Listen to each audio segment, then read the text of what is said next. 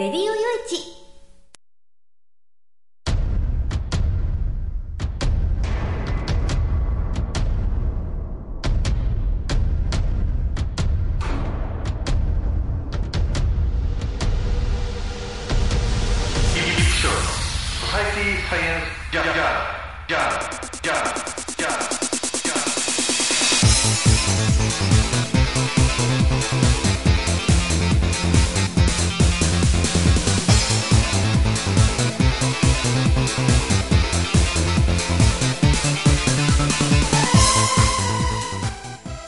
ハローじゃご機嫌いかがですか？ソサイティサイエンスジャーナル第342回ということなんですけどね、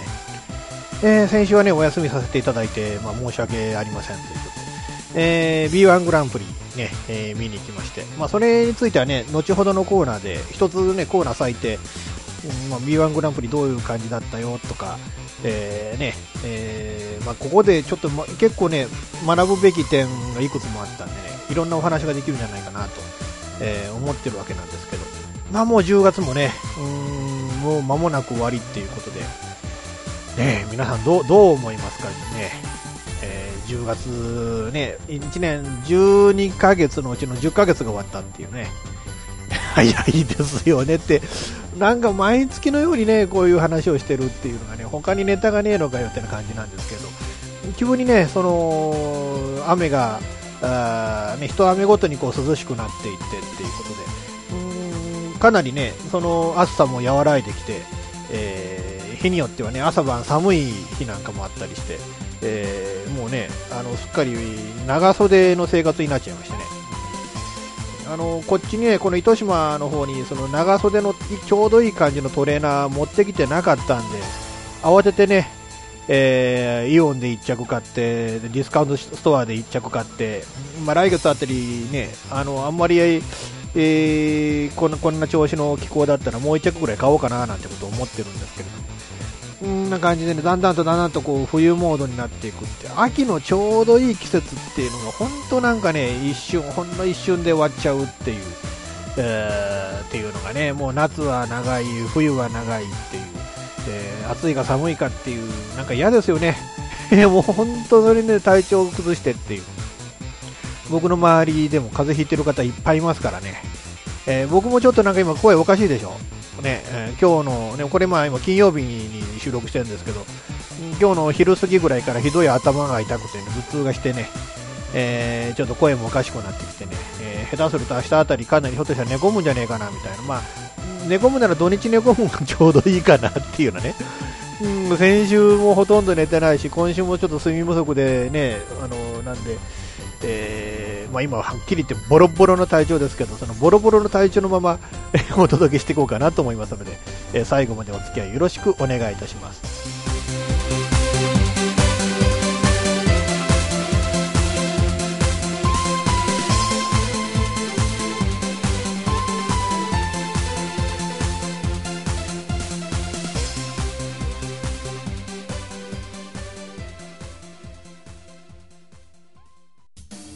レディオ用地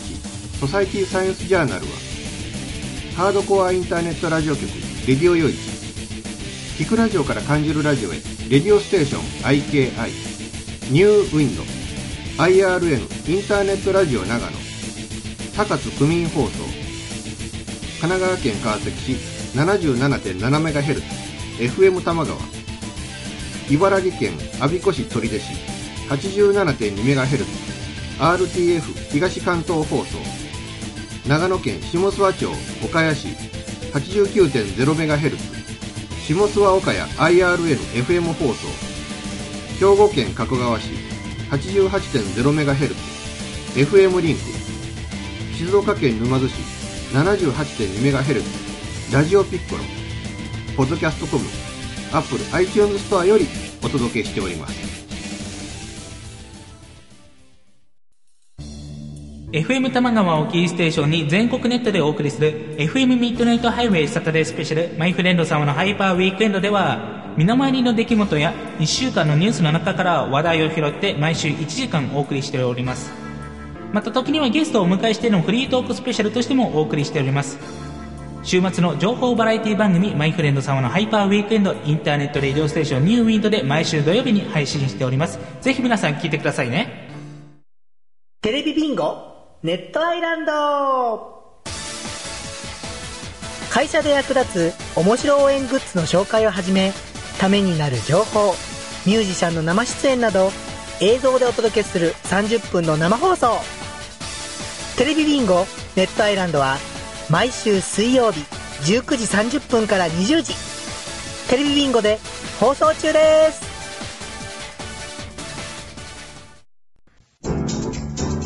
チョイスラジオではフリートーカー楽年による一人寂しくも楽しい放送を配信中。チョイスラジオ特製グッズも当たる皆様からのメールを募集しております。毎週月曜23時配信。詳しくは http://cr. 交通 .jp をご覧ください。あなたのメールがチョイスラジオを変える。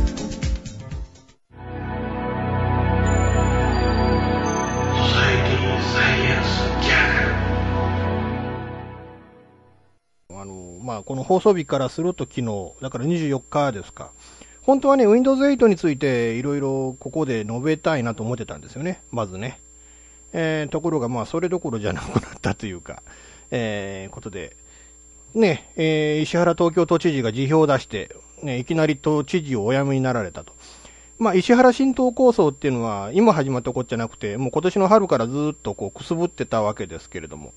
えー、ね、えー、平沼さん、えー、立ち上がれ日本ね。なんか誰か立ち上がれとかって言ってましたかね。えー、立ち上がれ日本の平沼さんと、なぜか亀井静香さん。この人は当時与党におられた、ね、えー、国、ね、国民新党の代表だった方なんですけれども。うん、が、まあ一緒になって石原都知事を担ごうとしてたっていう。えー、まあところがね、えー、亀井さんは、まあいろいろあって、えー、こう与党から離脱されて、国民新党も事実上追放になるような形になっちゃったっていうね。えー、そのために本当はこれ国民新党と立ち上がれ日本が合同して石原都知事を掲げて一つの新党になって、えー、それによって、まあ、与党から離脱して次の衆院選挙に向かうっていうね、えー、そういうシナリオだったんでしょうけれども、うん、まあ、どう、どうなんでしょうかね。まあ、国民新党がこういう形になって、えー、平沼さんたちとね、今更合流して次の衆院選挙に野党として立ち向かうっていうのは、なんかそういうシナリオをちょっと考えにくいんで、まあ、まあ、立ち上がれ日本と、まあ、まあ、いうか、立ち上がれ日本が次の選挙で戦うために石原都知事が力を貸すっていうのが、実際のところなんじゃないかなってことを僕も思ってるわけなんですけれども。ただこれちょっとややこしくなりましたよね。うん。まあ、この今日25日から、えー、橋本市長が率いる、ね、日本維新の、維新の会と、えー、渡辺義美さんのね、えー、みんなの党、えー、こちらが政策協議で、え、今後どういうふうな連携をしていくかということの協議を始めると。えー、この2党っていうのは、まあ、政策が同じって言ってますけれども、まあ、政策が同じどころか母体が同じっていうね。えー、もうあの、ね、竹中さんだとか、えー、ね、あのあたりの、いわゆるなんていうのかな、その、小泉改革を主導してた連中ですよね。えー、ああいう方々による新自由主義政党なわけですよね。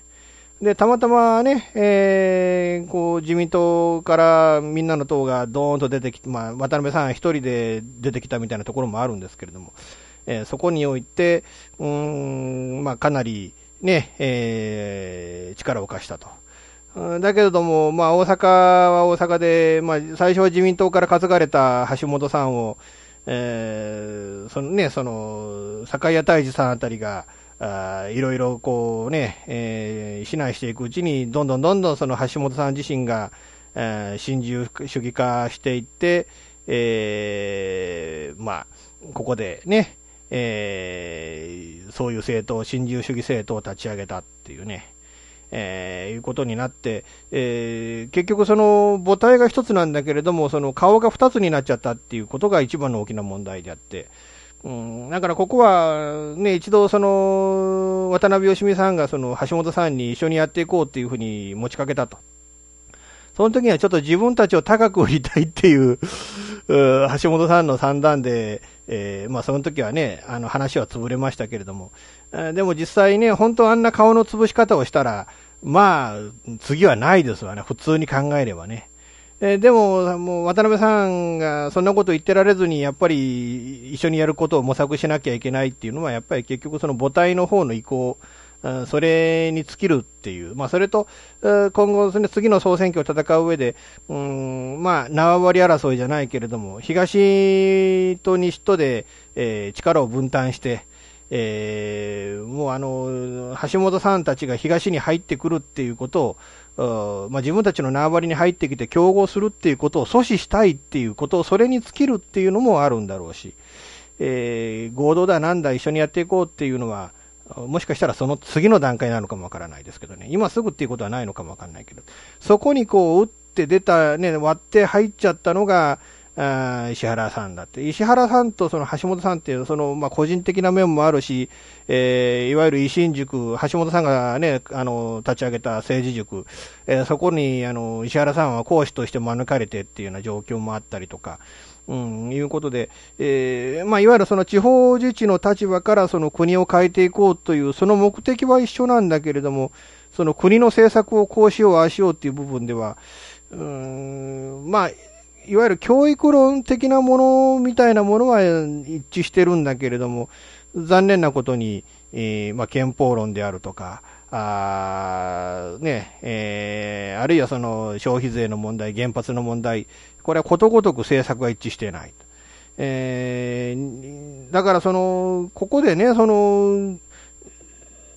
本当はだからここで協力してやっていったら大きな勢力になるっていうところなんでしょうけれども、えー、まあ、橋本さんとしたらね、ここで、ここまで政策が一致した人間だけが、あの、維新の会に集まってきたんだっていうふうに、えー、こう掲げてた以上、えー、政策が一致しないのに合同一緒にやっていこう、力を貸しましょう、一緒にやってね、あの、力を合わせましょうっていうわけにはいかないっていう、そういうね、えー、この腕を、振り上げた腕は下ろせないっていうような状況なんで、なんかここですね、えー、三にらみな状況になっている。え、そこの部分をよく理解した石原さんが、あみんなの党に対して、渡辺君、吉見君、力を貸してくれみたいなことも言い出したっていう、うん、どうなんかなっていうね。一番の問題は、うん、もうこ、こんなにね、あのー、時期になって今更っていう気がするわけですよね。えー、都知事もね。えー、こうなるんだったらなんで4期目出たんだよ、去年の選挙でっていうのはね。えー、また選挙やるっつったら何億円もかかるじゃねえか、ました東京みたいな大都市でっていうね。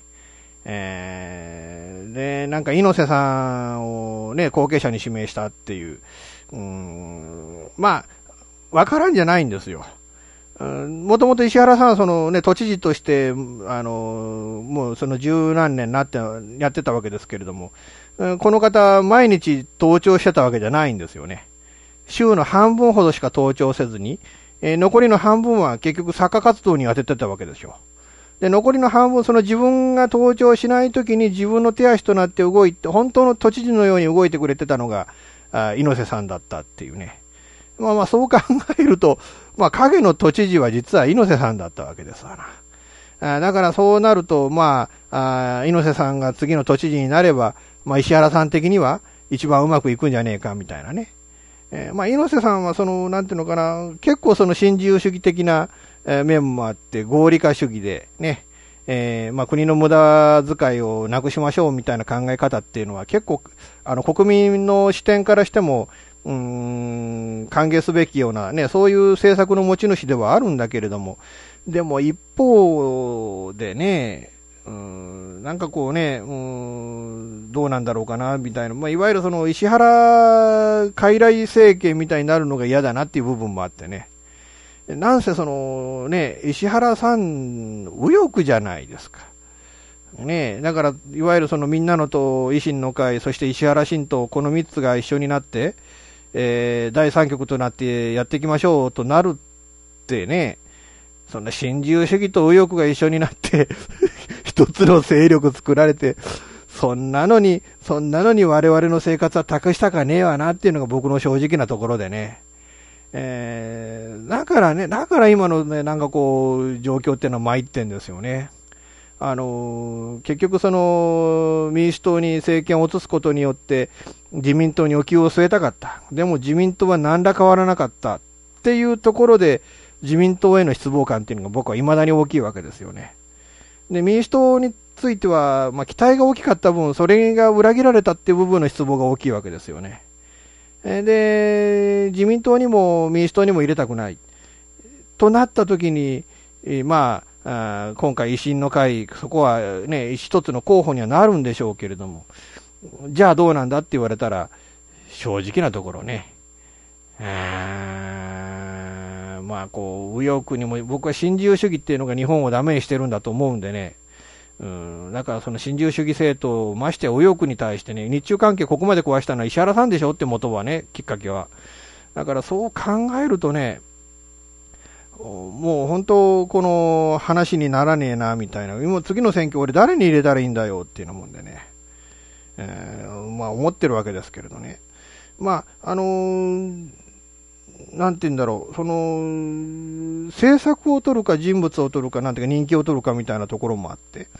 うん、まあ、石原さんがこう力を貸すことによって、ね、あの、立ち上がれ日本の議席が増えるとか、あるいは現状維持ができるっていうような考え方っていうのもあるのかもわかんないけれども、かつてね、その改革っていう政党があって、えー、その改革っていう政党を何とかするために、えー、舛添さんが自民党からおんでて、えー、で、自分が代表になってっていうのはね、まあ実質政党を乗っ取った形になったわけですけれども、じゃあどうなったんだって言ったら、結局、その現有議席を維持することってできなかったじゃないですか。だから一人のその、大きな力を持って、えー、それで、ちっちゃな政党が、なんとかなるかなんていうのは、それはもう幻想であってね、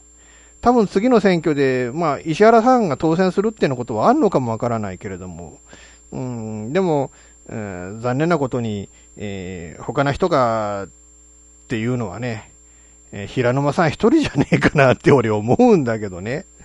うん、でも平沼さんも何何考えてんのかな、ここでこんなことでっていうのはね。うんまあ、ぶっちゃけたことを言って、その、いわゆる離党組がね、あの時その郵政選挙で離党されたあ方々、ねえー、その方々があ自民党に復党するときに、その仲介役を一人で、うん、取られたのが平沼さんだったわけでね。でも俺は戻らないって戻らずに立ち上がり日本っていう政党を作っちゃったわけですよね。じゃあ、ねえ、結局なんだろう、その、人のために汗をかいて自分は戻らないで、自分は敵対をして、自分は自民党じゃないんだっていう、で、第3局を作ってっていう、そこら辺のやっておられることが正直わからないっていうかね。あの時にその自民党に彼らが戻るっていうのを手助けするんじゃなしに、その勢力を束ねて一つの政党にすればよかったじゃねえかっていうのはね。うん、そしたらね、ここでその石原都知事、今更ね、80のじいさん、担ぎ田さんでも、あ自分が親物大将でね、戦うこともできたんじゃねえのっていう、えー、そんな気もするわけなんですけれども、えー、まあどうなんでしょうかね。うん、まあ、あのー、まあね、その2020年の、えー、オリンピックの選考っていうのが今問題があるわけで、えー、もうやめときゃいいのにって国民のほとんどが思っておられたところに、えー、その石原さんがごねて、えー、もうほとんどその都知事のご、ね、そのエゴで、えー、オリンピックの立候補っていうのが三度行われたわけで、ここで巨額のお金、税金が投入されて、えー、まただめなんですかっていうことにもなりかねないし、うん、素直にね、石原さんが、あまあ、辞めることによってね、うん、あのその、美濃部さん、美濃部さんじゃねあの鈴木都政の後に、えー、青島幸男さんがね、えー、都市博を辞めちゃったみたいに、まあ僕は都市博辞めたっていう、あの、青島さんの政策に関しては支持してません、しなかったんですけれども、うん、あの時と同じように、オリンピックをもうや、あの、やるのやめましょうっていう勢力が、うん、こう、まあそういう制御力に立候補していただいてね、えー、大いに、えー、戦っていただきたいなっていうのが正直なところなんですけれどね。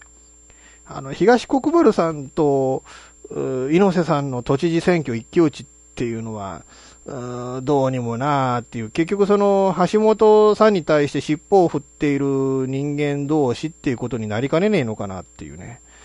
うん、そうなると、どっちが勝っても得するのは維新の会、いわゆるその新自由主義勢力っていう、そういう局面にはしたくないんで、東国原さんにはぜひ今回の選挙降りていただいて国政目指していただきたいなっていう、えー、そんな気はしてるわけなんですけれどもね。うん、まあ、ほんとね、うーん、あの、なんか、なんか今更なっていう、その、見延都政に対して、えー、挑戦状を叩きつけた、その石原さんの言葉がね、60、70の前頭葉が退化したじじいに、えー、政治を任しておくっていうのは、ね、どうなんだっていうようなことを言っておられたっていう、その60、70のじじいに政治を任しておくのがどうなんだって言った人間が、80になってまだ政治に関わっていようっていうね、えー、この人は本当自分の吐いた言葉を何だと思ってんでしょうかね。えー、なんかこのね、いわゆるその作家として言葉の社会で生きておられる方なんだけれども、結局のところ政治家としてのね、立場の方が優先されて、政治家っていうのはその言葉っていうのがどうでもいい部分なんかもあったりしてね、言葉を持ってその市民を説得するっていう仕事が政治家なんだけれども、えー、自分が前言ね、えー、こう、吐い、責任を持って吐いた言葉っていうのを簡単に翻すっていうのも、それも政治家の仕事だったりして、えー、まあその仕事っていうか、その仕事、ね、あの、性質なのかもわかんないですけどね、政治家っていうのね、職業の、あこともあって、なんかね、本当、うん、いい加減だなっていうような気がしてならないんですけれども。まあまあ、あの、ある意味、こね、その都知事よりも国会議員の方が力はずっと、ね、力はないですから。ああの、うん、ね、何百分の1、300分の1の力しか持ってませんから、その政治家、その国会議員なんてのはね、えー、衆議院議員ってのはね、えー、まあ、そう考えると、都知事としておられるよりも、あまあ、年寄りね、えー、300人分の1の、ね、それしかも弱小政党の親玉っていう、そういう立場で、えー、追っていただいた方が、あまあ国民、国家、国民のためにはなるんじゃないかなっていう。えー、もうあのね、問題発言をしたりとか問題行動を起こさない、えー、そういう都知事を、えー、東京都民の皆さんには、えー、まあ、年内に選挙行われるそうですけれども、えー、選んでいただきたいものだなと思います。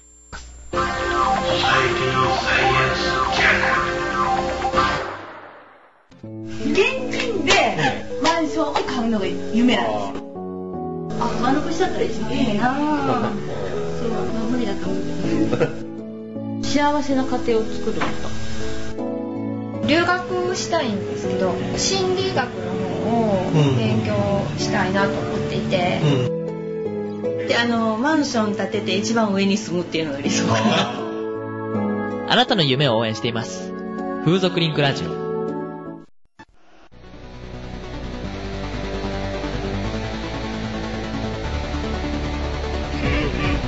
品情報サイトオーシャンサウンドオーシャンサウンドは音楽をやりたい方を支援する音楽情報サイトです。音楽情報サイトオーシャンサウンド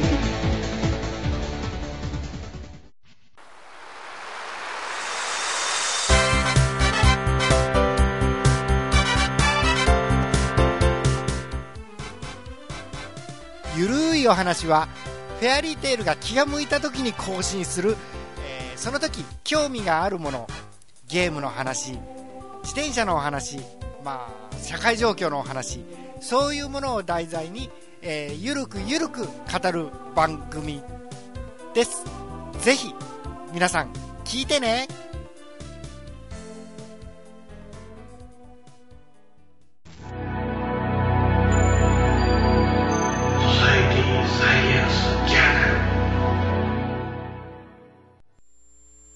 B1 グランプリ行ってきました。うん、本当ね、去年の姫路にも僕本当行きたかったんですけれどね、うん、まあ行けなかったっていうのがちょっと残念ではあったわけですけれどね。うん、だからまあ今回は北九州小倉駅のまあ裏と表、まあ、お城のそばと、国際展示場ですか、うん。その両方で行われたっていうことで、なんか64都市も参加したって今年はね、まあ、もう今年はっていうか、まあ去年と同じ、えー増えても減ってもないそうなんですけれども、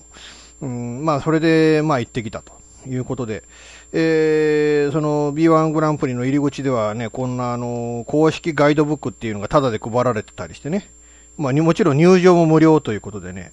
うん、あので、この公式ガイドブックのかなりな部分がね、えー、あの、広告なわけですよね。もう裏表紙は、あアサヒビールは B1 グランプリを応援していますと。で裏表紙をめくると、あ日清の UFO であるとか、ブルドックソースであるとか、えーファミリーロッジ、旗小屋とかね、えー日本ピュアフードとか、三菱食品とか、うん、かなりの伊藤園とかね、えーそれぞれはね、あの B1 グランプリを応援していますっていうね、えーあるいは B1 グランプリ出展団体との共同開発商品商品をスーパー盛況などで販売中ですとかね、えーいうような感じで、えーとか、まあ、ナフコとかね、えー、アマゾン、アマゾンまで広告出してますよ。シャボン玉石鹸、えー日銭、ね、えーとか、えーダイハツとかね、えー関西に行くフェリーはね、名門太陽フェリーとかね、えー、阪急フェリーも確か広告出してなかったかな。あとか、うん、東京大手町のマンションがなぜかこう広告出してたりとかね。あと、コカ・コーラとかね。えー、なんかこう大きい企業、まあ、ヤクルトもこう広告出してますね。えー、いうような感じでね、このかなりこう広告を出してると。それとね、その、まあ、今回その B1 グランプリっていうのは、まあ、あの、チケット制でね、えー、お酒、ドリンク類以外は、あチケットでないと買えないっていう、えーそういうシステムが取られてたわけなんですけれどね。うーん、まあ、あのーそのチケットの裏表紙にも実は広告がね、載ってて、それも一つの広告じゃなくて、えーその、こう、そのチケットによって載ってる広告も違ったりみたいな形でね。えーだから本当ね、いろいろ、こう、協賛企業からかなりこう、えーお金を巻き上げるシステムっていうのができてるなっていうね、うん、感じなんですけれども。でもこのね、その、いわゆる国際展示場であるとか、あるいはその、そのお向かいの、えー朝の潮風公園っていう部分とか、あるいはその、勝山公園っていうね、そのお城の南側にあるんですけれども、えーそこら辺であるとかね、あれだけの土地をその2日間借りてっていうのは、えーやっぱそれでもやっぱものすごいお金だったと思うし、えーね、その2日間で60万人、61万人もの方々が、あその小倉駅周辺、その B1 会場を訪れたっていうね、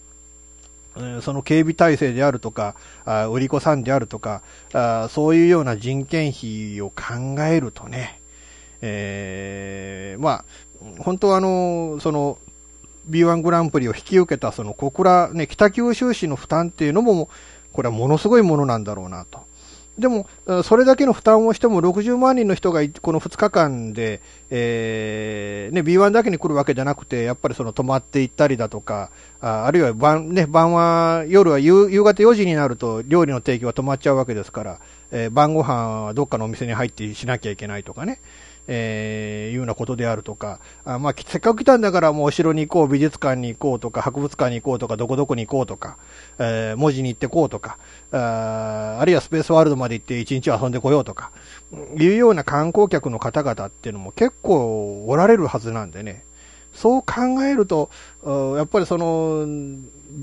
各、その、北九州市が、あそのために支出したお金、あるいは協賛企業から集めたお金っていうのがそれだけ落ちたとしても、あ実際、えーさらにこうね、北九州市の中でこうお金が循環していって、えーなおかつそれによって税金がね、まあ、特に消費税であるとか、あるいはその、その他のあ税金がこう吸い上げることができるっていうことを考えると、決してこれはか、ね、その投下した、とあのね、その、えー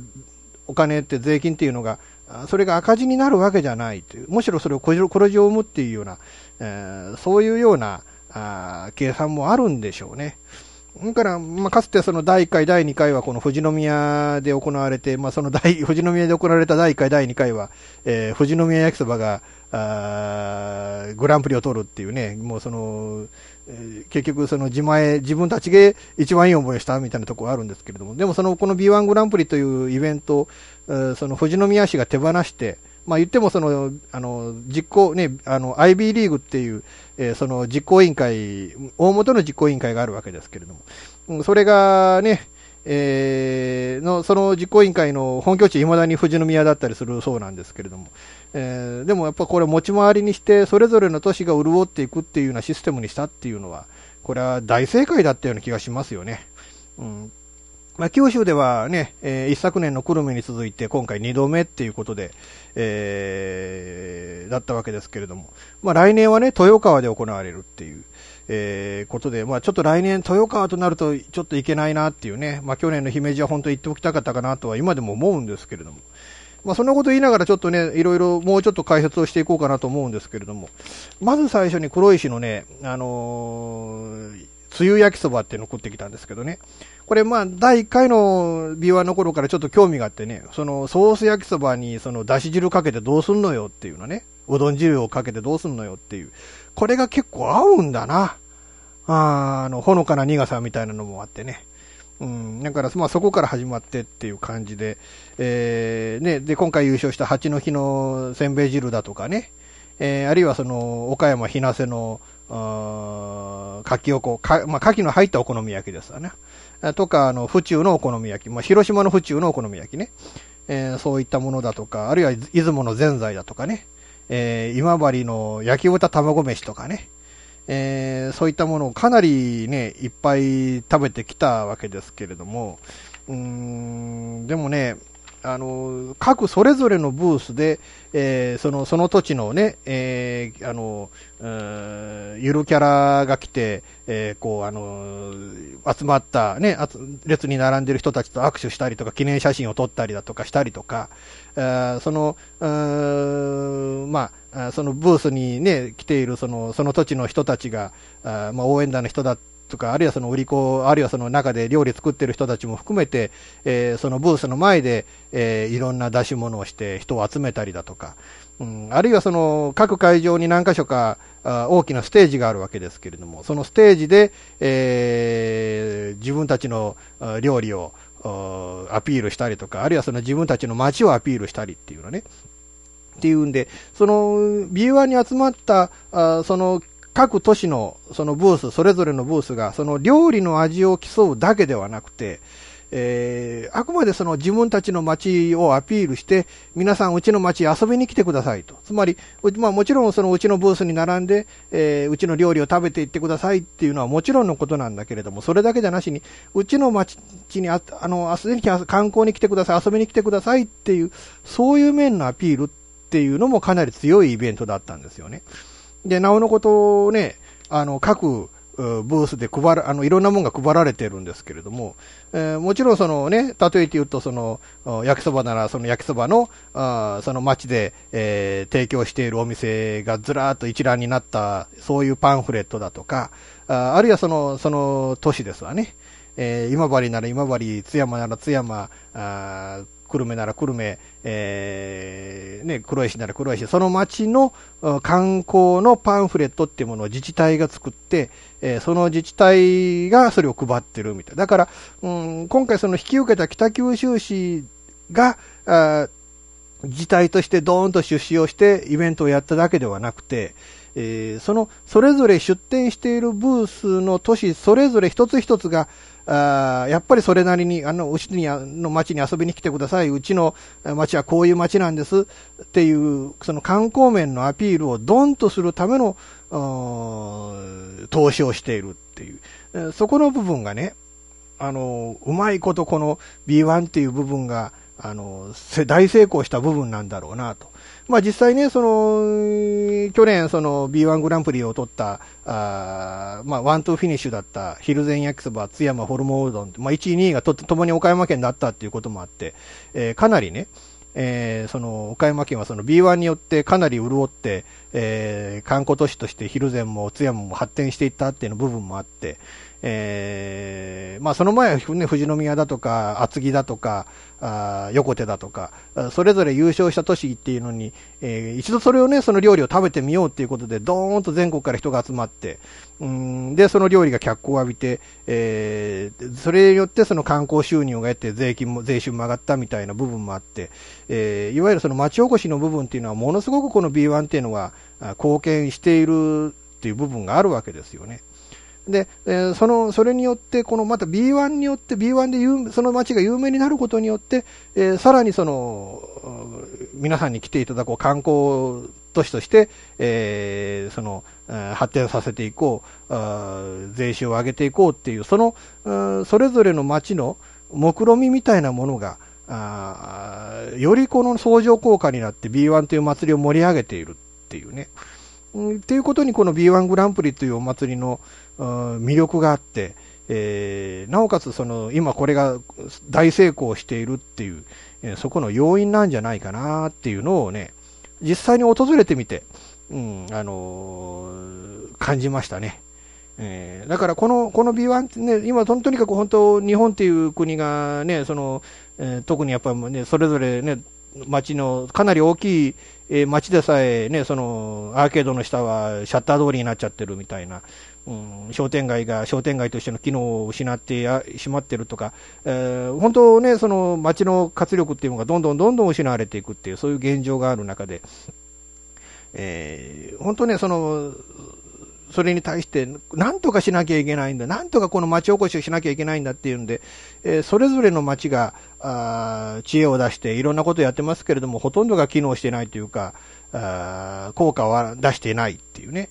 え、そういう中でこの B1 グランプリがはたあの与えているその影響っていうか、まあ、その貢献している部分っていうのはかなり大きい部分があって、えー、だから、あまあまあ、その B1 だけに頼るっていうのは、いいことじゃなくて、やっぱそれに対立する何かっていうものを、対抗軸みたいなものも今後なんか考えて生まれてほしいなっていう部分もあるんだけれども、なんかね、こう、地方、地方都市がもう一度活性化して、えー、日本全国に活力を与えていくっていう部分、えー、そういう部分をどうしたら作れるのかっていう部分を考えていきましょうって、その一つのヒントに B1 グランプリはなるんじゃないかな。えー、訪れてみて、えー、そういう印象をも持ちました。えー、本当、あの、2日間楽しかったです。ただ、一つね、一つ残念だったのは、やっぱりね、僕が一番応援してた津山ホルモンうどん、なんかブースもなんか元気がなくてね、うーん、まあ、7位という結果はね、7位という結果は、うーん、まあ、10位以内に入ったっていうのは大したもんだし、誇れるもんではあるんでしょうけれども、でもやっぱりここ何年間かの続けてね、のその結果からすると、正直な話をすると、ちょっと惨敗だったのかなと。それとやっぱりそのブースの元気がなかったっていうのと、もう一つはその、毎年毎年なんでこんなね、あのー、偏僻なところのブースを取っちゃうのかなっていう、苦順が悪いんじゃねえかなみたいなね、ね部分もあって、えー、そういったところをもう一回ちょっとね、洗い直して、えー、こうね、来年に向けて頑張っていただきたい。えー、な、そんな気もしたわけなんですけども。えー、まあ、あの、B1 グランプリのね、行ってきたというご報告をいたしました。ソサエティサイエンスジャーナルレディオ用地ソサエティサイエンスジャーナルはハードコアインターネットラジオ局レディオ用地聞くラジオから感じるラジオへレディオステーション IKI ニューウィンド IRN インターネットラジオ長野。高津区民放送。神奈川県川崎市 77.7MHz FM 多摩川。茨城県我孫子市取手市 87.2MHz RTF 東関東放送長野県下諏訪町岡谷市 89.0MHz 下諏訪岡谷 IRL-FM 放送兵庫県加古川市 88.0MHz FM リンク静岡県沼津市 78.2MHz ラジオピッコロポッドキャストコム Apple iTunes ストアよりお届けいたしました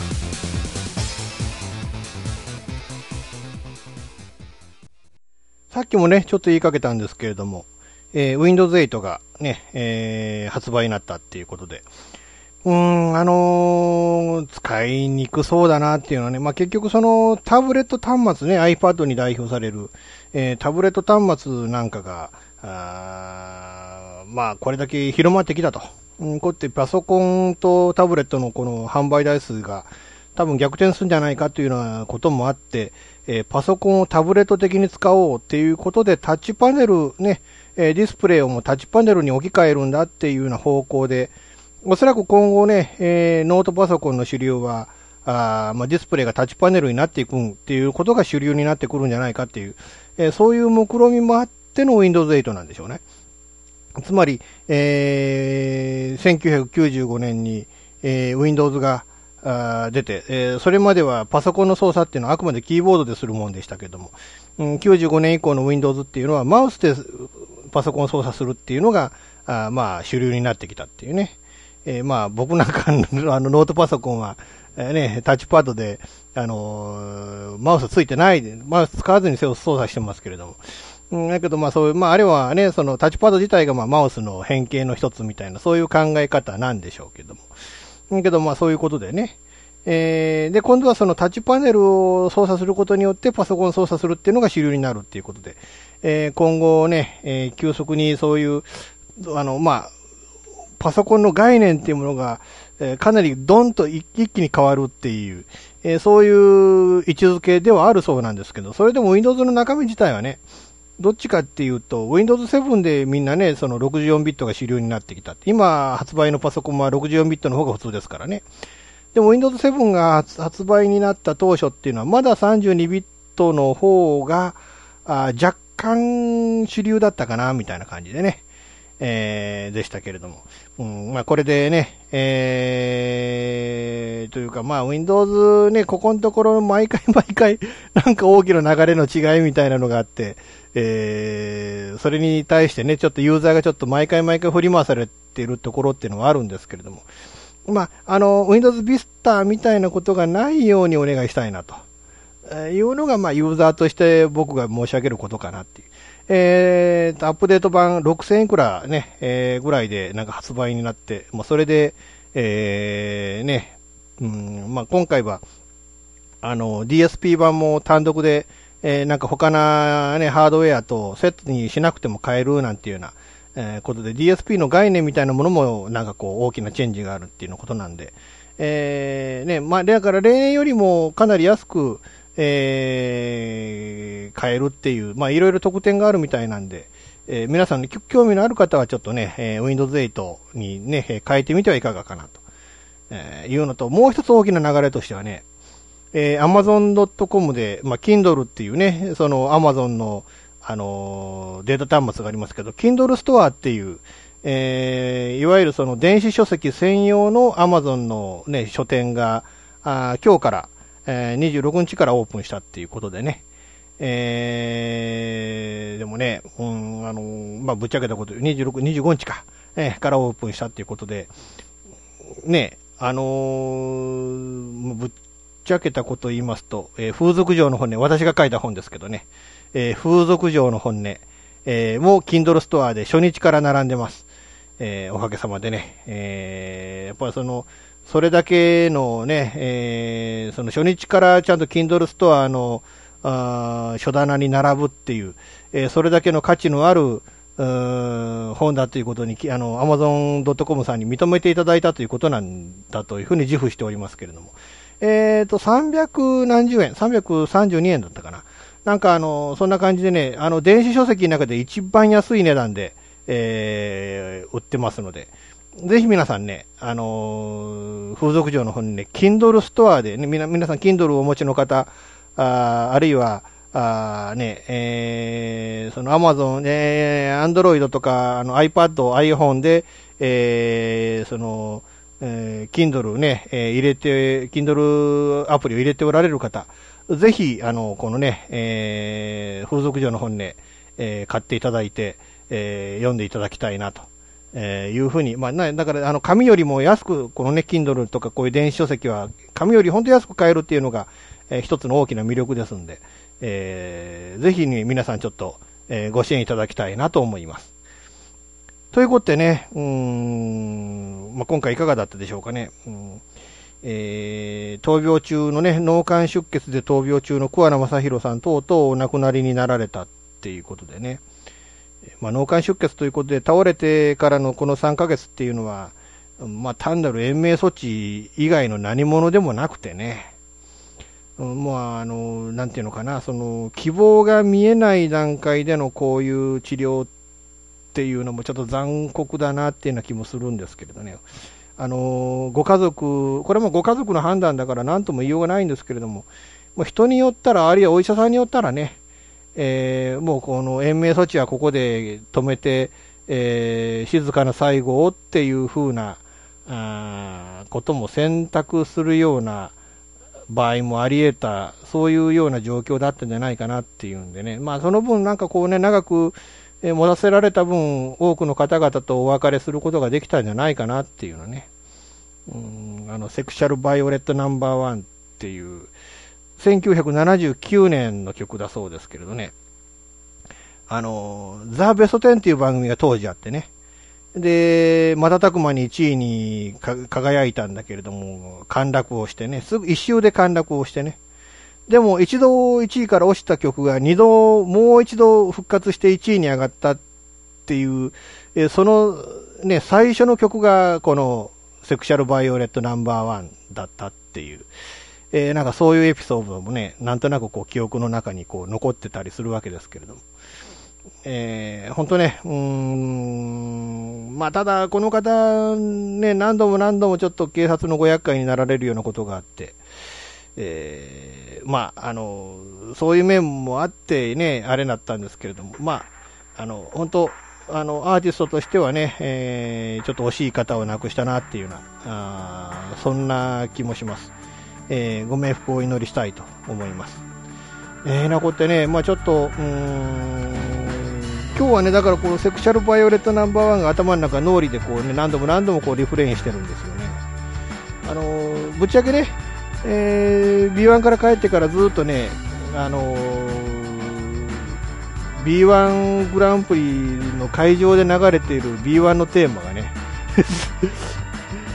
えー、ずっとこうリフレインしてたんですけどね、なんかそれをこう、さっとこう洗い流しちゃって、桑名さんが洗い流してくれたなっていうのは、えー、そんな感じだったんですけれど。まあ本当ね、あのー、B1 いいお祭りだと思いますよ。こういうね、だからその食の祭典だけじゃなくてね、なんかこうね、もっと不可なことも合わせてね、えー、こういろいろと、えー、ね、えー、なんかこう町おこしのためになるようなものを、日本の経済がこう活性化するようなことになるようなことをね、なんかどんどんとなんかいろんな方が仕掛けていただいて、えー、それによってね、えー、日本がもう一度復活するような、なんかね、えー、いうことをやっていただきたいなっていうのがこうね、えー、なんかこう切にこう感じられた、えー、そんな1週間だったわけなんですけど、えー、来週はね、えー、来週は多分、多分来週何事もないと思いますんで、何事もなく放送したいなと思ってますけど、うんえー、来週ね、一応ちょっとお届けする予定ではいますので、え、よろしくお願いしたいなと思います。えー、で一応ね、えーと、14日からちょっと僕、東京、この週ね、14日の週、えー、は、週末はちょっと僕あの東京にいますんで、えー、この番組放送できませんけれど、えー、まあ、それをね、ちょっとご了承いただきたいということで、まあ、今からごよ、ね、予約、予約じゃねえや、予告、予告を予約って言っちゃいけない、えー、予告をしておきますけど、えー、よろしくお願いしたいなと思います。